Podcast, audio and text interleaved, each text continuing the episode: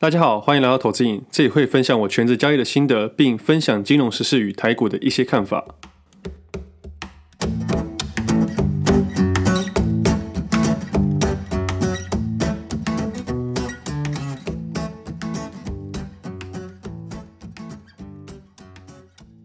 今天时间十二月二十一号星期一，这是我第五十四集节目，我是魏德。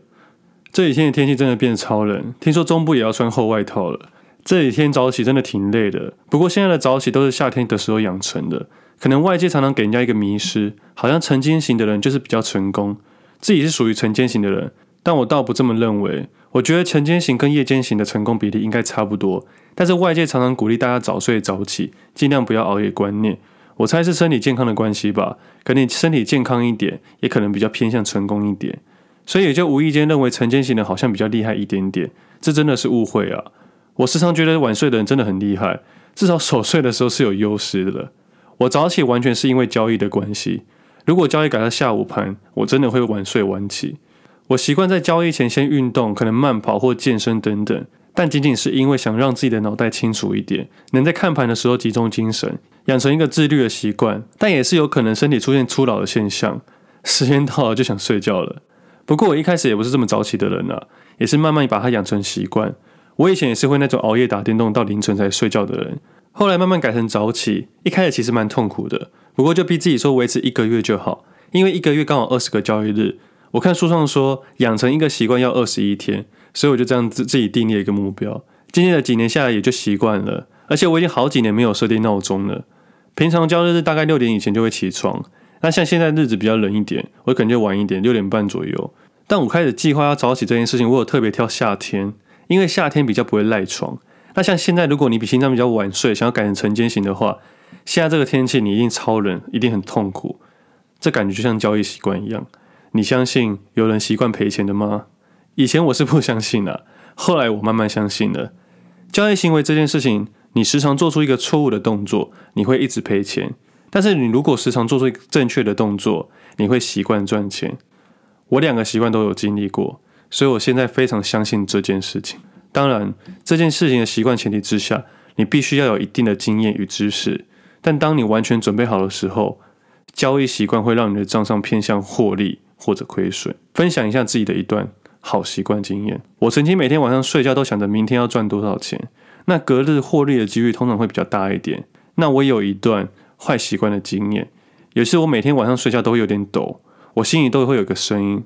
我明天能不能少赔一点？这两种状态都曾经在我身上发生过。我后来就在想，明明是我同一个人交易，也是同一个操作概念，但为什么会有两种截然不同的心理状态呢？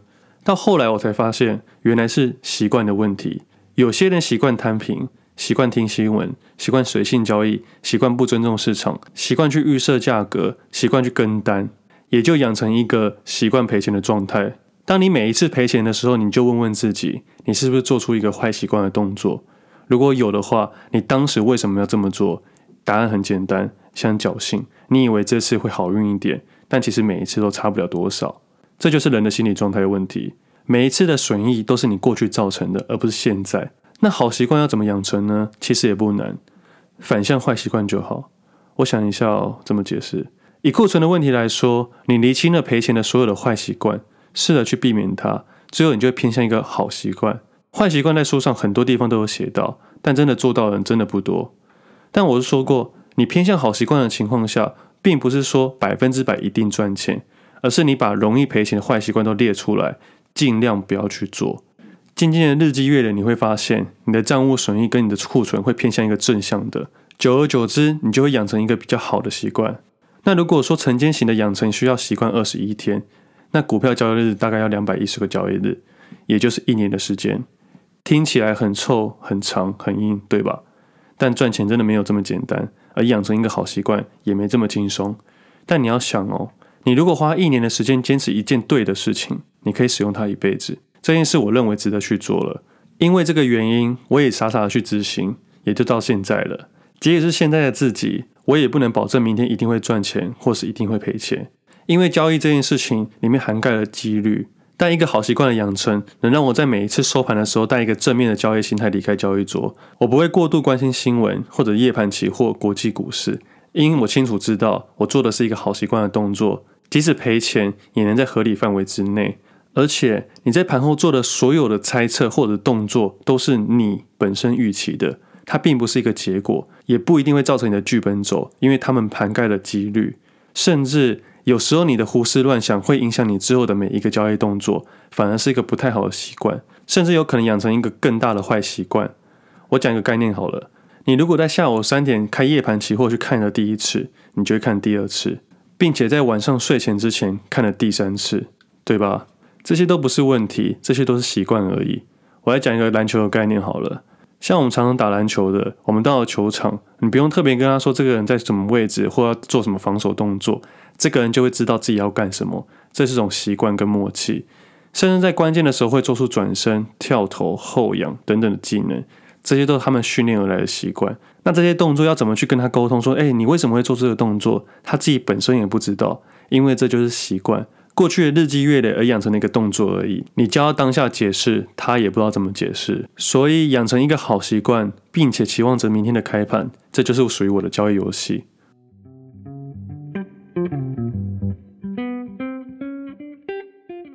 接下来来聊一下台股的看法，还有日盛金跟富邦金的合并，最后再回答一下听众的问题。在十二月十八号的晚上八点三十一分的时候，富邦金的发言人在公开资讯观测站发表了说，他们要以新台币十三元的价格公开收购日盛金，预期收购股权为五十 percent 到一百 percent 之间，预定日期从二零二零年十二月二十二日至二零二一年的二月一号止。简单说就是，富邦金以公开收购的价格十三元，预期将取得日盛金的经营权。那以日升金上礼拜五的收盘价格为十点九五元，所以它溢价空间是八点七二 percent。而富邦金上周五的收盘价为四十六元。以上是客观角度啦，也就大家都知道的事情。我接下来分享一下我的看法。像这种收购消息，通常都会不小心走漏，那有不小心会布局到这种事情，不能乱说话，我只能用猜的。那我在 FB 上面有放图文，那大家有兴趣可以去看看。那我大概聊一下我的想法吧。像这种公开收购不一定是敌意或是非敌意，因为他们是表明说我们要用这种价格去收购，但其实是他们是预定，所以有可能成功，也有可能失败。我在礼拜天开盘之前发了一个文章，我能预期到隔日开盘价可能就是涨停板，但只会涨一根，也就是礼拜二的开盘价不一定会涨停板，因为如果在涨停板的话，价格会到来到十三点一元，也就会超过它的预收价格。但我要提醒的是。这种收购方式并不是说百分之百确定一定会收购。那有一些谈好的合并案是像这样子，在二零一六年的时候，美光集团收购了华亚科，以三十元的价格去收购所有流通的股票。像这种案子就是百分之一百会确定收购。那他们的价格就是你有多少华亚科，他就跟你收多少，他就整个公司把它吃掉。那像这种富邦金要收购日盛金的，就比较难定义了，因为有可能会失败。那这个有可能就代表价格可能不会到十三元。不过，因为新闻报得很耸动，大家都以为他一定会收购，很少人会真的去看公开资讯观测站里面的内文。他只要用了预定或者是拟定这些不确定性的因素的话，就有可能会破局。不过，他们也可能是正派经营者，他们真的想要把日盛金给收购下来，想取得经营权。但我要说的是，可能是好的，也可能是坏的。当然，在礼拜一开盘的时候，它当然是涨停板到十二元。礼拜二大家就要注意一点。礼拜二才是真好玩的地方。那富邦金的走势会怎么样呢？我无法判定，因为像这种收购案，对于收购方的那个人，不一定会是好消息或坏消息，各种声音都会有，所以我们也不用太过于预期。我要说的是，这次收购案让我觉得很奇怪的是，通常在这种发表的时候，都会在下一个交易日去完全收购或开始收购。那这次是在礼拜五的时候公开的，所以十二月十八号公开，但公司竟然说十二月二十二号才要公开收购。那为什么要空一个十二月二十一号礼拜一这一天呢？这我就不知道了。另外，交易市场很多东西都可以作假，但量与价比较难作假一点。在八月底的时候，日盛金带了很多大量，接着十二月十四号那一天跳空上涨一个长红，之后十二月十八号公开这个消息，这样的量价表现是蛮有趣的。那未来这两档的走势要怎么样，我不清楚。只是我要提醒投资人，这次的收购并不是说百分之一百。我换一个方式去跟大家聊一下好了。比如说，你想买进一间公司，你至少要占了五十 percent 以上，也就是五十点一 percent 以上，你才会取得经营权。那假设这个市场上有两位投资人，他的股权占了百分之五十点一以上，代表你要怎么在市场上公开去买，也买不到那个位置点。你如果真的想要去买的话，你直接去找这两位主力去谈就可以了，并不用搞这么麻烦。因为你只要取得五十点一 percent 的股权，你就算是经营权拿到了。那剩下的部位呢，你就用公开收购价格十三元去全部买入，这才叫真正的并购案。那只要其中一个人或是两个人打死都不卖的话，这件事情就一定破局，而我们可以归咎于这两个人身上。那这些是我的一个主观想法啦，大家可以参考看看。那我觉得这种东西就已经已知了，你事后去追去买，套利空间都已经不见了。所以简单来说，这件事情就是你知我知就没有了，先知道了才有。那来聊一下台股的行情吧。今天以前自己留的现金部位都是偏多的，我一直都在等一个切入点。那今天一早早盘其实还蛮无聊的，我就稍微调整一下自己的库存，也没有太多的动作。接着突然急跌一百五十多点吧，这边我会注意一下是不是要表态了，是不是要往下跳了。我也利用这个跌幅去寻找一些比较不跌的股票，甚至是上涨的股票。就在盘中的时候看到塑化股的表现还不错，两只龙头塑化股跟两只二线塑化股都是一三开头的。其实我在十二月二号的文章里面有写到，大型权值股之中还剩下台塑跟红海的权重很大。如果我是大人物的话，我会砸现金去买股票，因为这样才有更高的价位去放空期货指数。当然这样会暂时亏损，可是后面的肉很可观。而且以现在的行情与筹码来说，价格很好拉抬。详细内容我都有图文解释啊。但是在月初的时候我就写好了，后来红海真的如我的预期。那以今天来说，台塑的反应也还不错。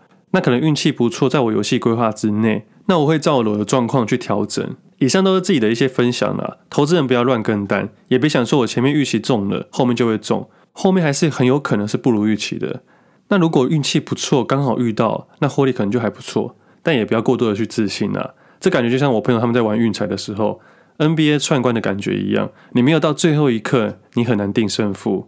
那如果你还不知道自己要做什么动作投资人，你就什么都不要动作，留现金也是一件好事啊。等你认为你看得懂的时候再切入就可以了。那自己今天是因为看到停损点才选择切入。今天的下跌最低点是我短线上的一个退场点。那这样的风险与损失我大概能算得出来。我简单以期货指数的概念跟大家解释价位这件事情。今天盘中下跌一百多点的时候，假设我切入了部位，接着最后收涨一百七十五点，代表我获利空间为两百七十五点。所以只要明天不跌两百七十五点的时候，我还是相对有优势。但是如果明天开盘直接下跌三百点的话，我就会赔钱。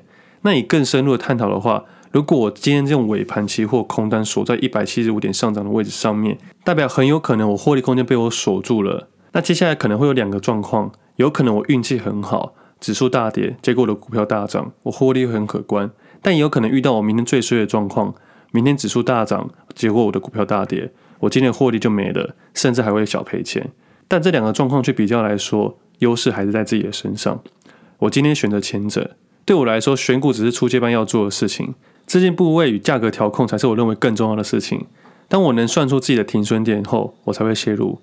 我每天的收盘都会想，如果明天大涨，我的损益大概会怎么状况？如果明天大跌，我的损益大概又是什么样的状况？我会用什么动作？最后我会发现，我的答案永远只有一个：把赔钱的一方停损掉就好。接下来回答一下听众的问题。想问魏的如果是三十万以下的小资主，你会建议什么样的交易模式？我的回答是，如果是一个没有办法盯盘的上班族，我还是建议专心本业，还是要走长一点的交易会比较好，因为本金还是不够大。但如果想偏向短线交易的话，你可以用每周的某一个时间固定去看盘，也就是在那个时候去交易。那要用什么样的交易方式？我觉得还是走自己熟悉的。如果越新手，就越简单，从一般的上市股票为主，尽量挑选流动性较大的方式去交易。先把自己的心态建立好，并把交易逻辑想好，把正确的动作养成，剩下交给时间去判断。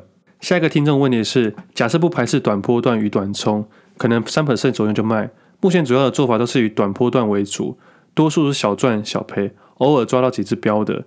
那提高单月绩效，目前换算每个月能有十到二十 percent 的左右的报酬率，本金小报酬大，但这几个月能做到稳定，但是要有所突破有点难。想了解魏德有没有遇过类似的瓶颈和如何突破？其实一个月十到二十 percent 已经很不错了耶。你要想哦，假设你维持一个月十二 percent 的话，你七个月就会翻一倍，这数字其实是很可观的。我觉得很多投资人都会被获利率给迷失，但对于我来说，获利率很重要，但稳定率更重要。假设你现在能维持这个状况超过一年，并且身心灵状况都非常的健康，我相信一年后你会有一个答案。以我自己来说，我会找寻一个更有效的工具去搭配使用。但是你还没感受到稳定这件事的时候，先不要贸然的行事，不要把自己的优势给打破。我每次都分享给我的朋友说，假设你有一套属于自己的投资方式会赚钱，你一定要坚持住，因为这可能是属于你独一无二的交易方式。不要被其他人影响，甚至也不要被我影响。但以我的经验会认为，你先看看自己的稳定度，现在在探讨突破这件事情。自己大概是花了三年的时间去验证稳定这件事情，听起来很烦。但如果投资是一辈子的事情，牺牲一年的时间换来一辈子的投资概念，不觉得很赚吗？下一个问题是，自己是有时间盯盘的上班族，但长时间盯盘常常进出过度，选的标的常常不错，但常常是小跌就卖太快。为了大会建议我选好后就不要一直去看盘，给点时间发酵吗？一直看盘的原因只是担心错过时机卖出，赔更多或赚的少。我的答案很简单，你以后都用定盘价格去买卖就可以了。定盘价格就是收盘后的盘后价，交易时间是一点四十五分到两点半之间。你用这个时间去买卖，你就不会进进出出了，你也不会有情绪。你说你会担心错过卖的时机，担心赔更多或赚的少。换个角度来想，你换个方式去交易，说不定是赔更少，赚的更多。如果你还是有这种心态去浮动的话，把你的部位减半。这样你就不会起起伏伏了。最后一个问题是，看完魏德大推荐的书，还有逻辑概念的分享，观察了二三三七的旺宏，很像可以判断成下一只标股。那这个问题是因为我比较晚回答，所以这应该是之前问的。那二三三七已经飙上去了，这只股票上去是跟着南亚科跟威刚一起跑上去的。那我不知道你有没有买到啦。那如果你有买，那恭喜你，你找到你属于自己的方式了，你已经成为你自己的标股了。最后一个部分，很感谢各位听众的生日祝福。这半年来，感谢听众的支持与认同。我依然认为，我们投资瘾算是资源共享的平台，让一些有能力的人去帮助现在还没有能力的听众。我们的 Facebook 跟 IG 与 Podcast 都是免费的分享。那我们每个礼拜都会有投资与理财的分享。那投资人欢迎追踪订阅。我们有 Telegram 的群组，也可以去免费的订阅讨论。我也会在里面跟大家一起讨论啊。另外，我想要说的是。我在公开的 Podcast 或 Facebook 等等的地方分享，都是魔鬼的一小部分。自己是代购金融业啦，所以我清楚哪些底线不能去碰。我也为了节目的长久，也会删掉一些东西。但有趣的是，我可以透过声音或者文字去提醒大家，我觉得蛮好玩的。我相信很多听众听得出来，我想分享的东西是什么，什么是真实的东西。甚至有些听众看到我的分享，就觉得这个社会很黑暗。但老实说，这只是冰山的一角。不知道听众们还记得十二月初的宕机事件吗？现在不就也没消息了？没事，市场没有新鲜事。今天的节目先到这里，我们下次见，拜拜。